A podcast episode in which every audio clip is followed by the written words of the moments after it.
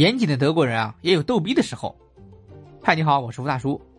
上期啊，咱们说了德国人为何长寿，我呀受到了一定的启示，多喝牛奶总归是对的。这次啊，咱们来说点轻松搞笑的。严谨的德国人啊，也有逗逼的时候。在中国人的眼里啊，德国人是最严谨的工业国家，他们做事认真，讲究规则，又很懂得享受。德国的啤酒啊，全球闻名。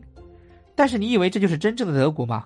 来 来来，今天我给你说一对德国让人啼笑皆非的事儿。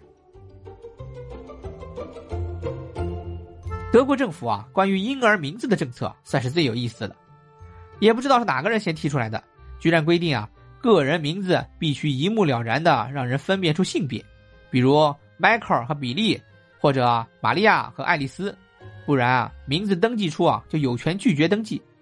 咱中国啊，要是像这样的话，像一些中性的名字啊就不能用了，像李佳啊、张悦啊这些等等。然而最坑的是第一次免费登记。第二次啊，就要交纳大笔的费用，因此啊，初为父母的年轻人啊，都要接受一系列的培训。是的，怎么起名？这也导致啊，你在德国街头大喊一声“爱丽丝”，就会有 N 个女孩回应你。那教育的套路总会是一个模子出来的。看来啊，我的思维导图起名字大法在德国说不定还有点用处呢。还有一个奇葩的是啊，性交易合法的国家虽然不在少数。德国啊，是在二零零二年宣布了这一古老职业的合法性，但是啊，德国延伸出的细节让人惊讶，比如啊，残障人士的幸福被纳入了社会福利之一，政府啊会给这部分特殊人群提供津贴，让他们啊去合法交易。另外一个就是普遍做法，对性工作者提供培训，并且颁布合格证书。我就在想，这个培训怎么搞？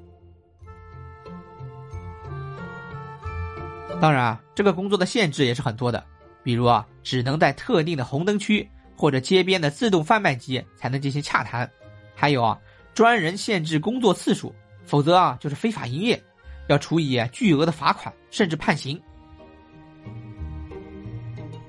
没想到吧，德国人还有这么可爱的一面呢？你以为就这？No No No No No，还有呢。下期啊，咱们接着说，严谨的德国人啊，还有逗逼的时候二，敬请期待。再见。